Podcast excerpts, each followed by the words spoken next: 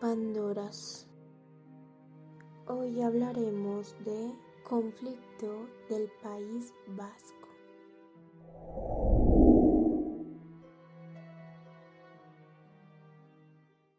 La historia del País Vasco cubre el periodo desde que las tribus vasconas se asentaron en el extremo nororiental de la franja cantábrica hasta la sociedad postindustrial moderna de nuestros días. Los vascos son el único pueblo prerromano de la península ibérica que sobrevivió a la conquista romana y también a la expansión de los indoeuropeos en Europa a partir del 2500 a.C., de los que descienden la mayor parte de los actuales europeos. La cultura vasca según la mayoría de los antropólogos e historiadores, sería descendiente directa de la civilización prehistórica franco-cantábrica, una cultura que abarcó todo el tercio norte de la península ibérica y mitad sur de Francia, siendo de esta manera el vasco el pueblo con continuidad en el continente más antiguo de Europa. La historia reciente de los vascos da sus primeros pasos en lo que hoy día conocemos con el nombre de Navarra. Tierra de los navarros fue llamada por los geógrafos grecorromanos con el nombre de Vasconia, denominando a sus habitantes con el término vascones del que deriva la palabra actual vasco. Navarra o la tierra de los que son de la llanura entre montañas, pues este es el significado del topónimo vasco-navarra. Fue la cuna de la lengua navarrún, lengua de navarros, o lengua vasca actual y de la cultura que surge alrededor de ella. La caída del Imperio Romano durante la época franco-visigótica, los vascones de Navarra lideraban el resto de tribus vascas en contra de los invasores germanos, conformando un único pueblo vasco que se ha mantenido hasta la actualidad. A partir de esta época, por tanto, Fruto de la asimilación vascona desaparecen las tribus vascas de los cestos y se hablará únicamente de los vascones. Tras la Vasconia de la época imperial romana se extendía exclusivamente por Navarra, La Rioja y el noroeste de Aragón, después de la unión de todas las tribus vascas bajo el liderazgo de las vascones durante las invasiones germánicas, pasará a extenderse a amplias zonas de los Pirineos y del sudoeste de la Francia. La forma vasca para denominar el topomino latino Vasconia fue Euskal Herria, utilizando los vascos la forma Euskal Dunak para autodenominarse. Ambas palabras siguen siendo utilizadas por los vascos para designar en vasco tanto a su tierra como a ellos mismos respectivamente. En otras lenguas, por el contrario, estos nombres han derivado a lo largo de la historia. Y esto es un poco de historia del País Vasco y su origen. Bien, ahora hablemos de qué es el ETA.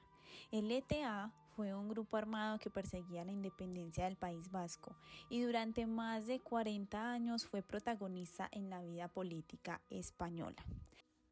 Se trata de Euskadi ta que es una expresión en euskera traducida al español como País Vasco y Libertad. Esta organización surgió en la época final del régimen del general Francisco Franco, con una ideología nacionalista, socialista y revolucionaria. Y les cuento también que durante los años 60 fue donde se realizaron las primeras asambleas para comenzar a definirse como una organización. En estas primeras asambleas se dieron a conocer los objetivos, que básicamente eran los siguientes. Primero, la independencia de Euskal Herria. El segundo objetivo era la defensa de la euskera. La tercera era la defensa de la democracia y la confesionalidad del Estado. Esta organización comienza siendo totalmente socialista, que eso también se definió en esas primeras asambleas. Entonces, esta organización comienza siendo socialista, aunque tiempo después termina siendo marxista-leninista. Lu, también me gustaría dar como una cronología de los hechos y también profundizar un poquito más en ETA. Y es que esta surgió en 1958, en la época final del franquismo, y tenían el propósito de adquirir la independencia del País Vasco. Pero pues al principio fue un comienzo sin fines violentos. Pero fue en 1968 cuando se produjo el primer asesinato de ETA contra el guarda civil José Antonio Pardines.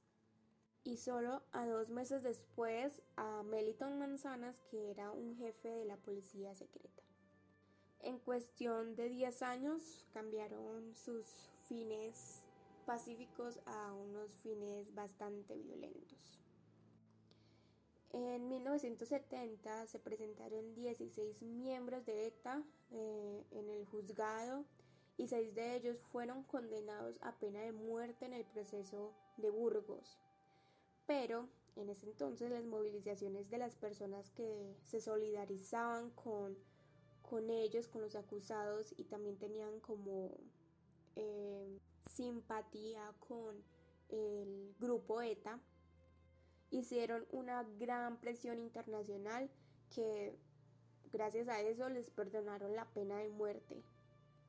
Bueno, pero sin embargo, cuando llegó la democracia a España, eso fue en 1975, y también el Estatuto de Autonomía del País Vasco, em, pues gracias a esto adquirieron independencia eh, esta parte del País Vasco. ETA perdió gran parte de sus simpatizantes, pues ya no tenían que luchar por una independencia, porque ya existía. Y bueno, no solo perdieron muchos o casi todos los simpatizantes, sino que además empezaron a ser cada vez más violentos al punto de usar el asesinato, el secuestro y, la extorsión para lograr sus objetivos.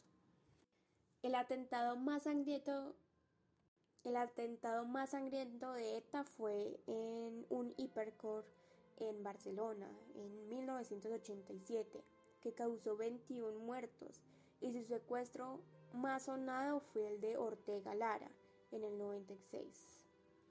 Pero el secuestro y asesinato que marcó un antes y un después fue el de Miguel Ángel Blanco, un concejal del Partido Popular. Y gracias a este hecho millones de personas salieron a protestar contra la violencia de ETA, algo que jamás había pasado porque antes tenían muchísimo apoyo y aún así, al ver las movilizaciones, eh, en ese momento Miguel seguía vivo, ETA asesinó a Miguel, sin importar las marchas y las, y las propuestas que quisieron tanto el gobierno como los mismos civiles. Y pues gracias a eso perdieron totalmente todo el apoyo de las personas. Y bueno, poco a poco se fueron quedando sin miembros porque fueron capturados o murieron. Y en, 2016, eh, perdón, en 2006 reportaron un alto al fuego y pues se esperaba paz, pero realmente no pasó, no hicieron ningún alto al fuego. Y siguieron haciendo muchos atentados y asesinatos, como el de la T4. Finalmente, en el 2011, ETA comunicó un cese definitivo eh, al fuego, pero pues no fue hasta 2018 cuando se mostró un comunicado público de su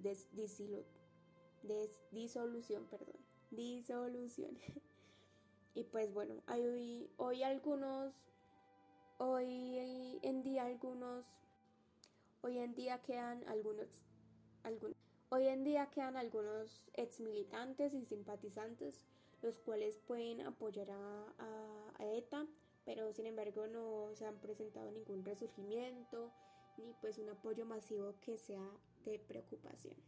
País Vasco hoy es una tierra pujante gracias a su libre incorporación a la corona española hace cinco siglos y sobre todo gracias a la generosidad de todos los españoles que con la aprobación de la Constitución de 1978 permitieron a las provincias vascas la actualización de su régimen foral y la recuperación de los conciertos económicos, dotándoles de una autonomía fiscal y financiera muy superior a la de cualquier otra comunidad española. Bueno, esto fue todo por el capítulo de hoy de esta serie de conflictos. Este fue el último capítulo, espero que les haya gustado mucho esta serie. Estamos muy felices de, hablar con ustedes de estos males del mundo, eh, que las Pandoras puedan expresarles y contarles a ustedes un poco de las historias de estos males. Los esperamos entonces en un próximo podcast eh, por este mismo canal en Spotify o en Anchor. Nos pueden escuchar y seguirnos en nuestras redes sociales.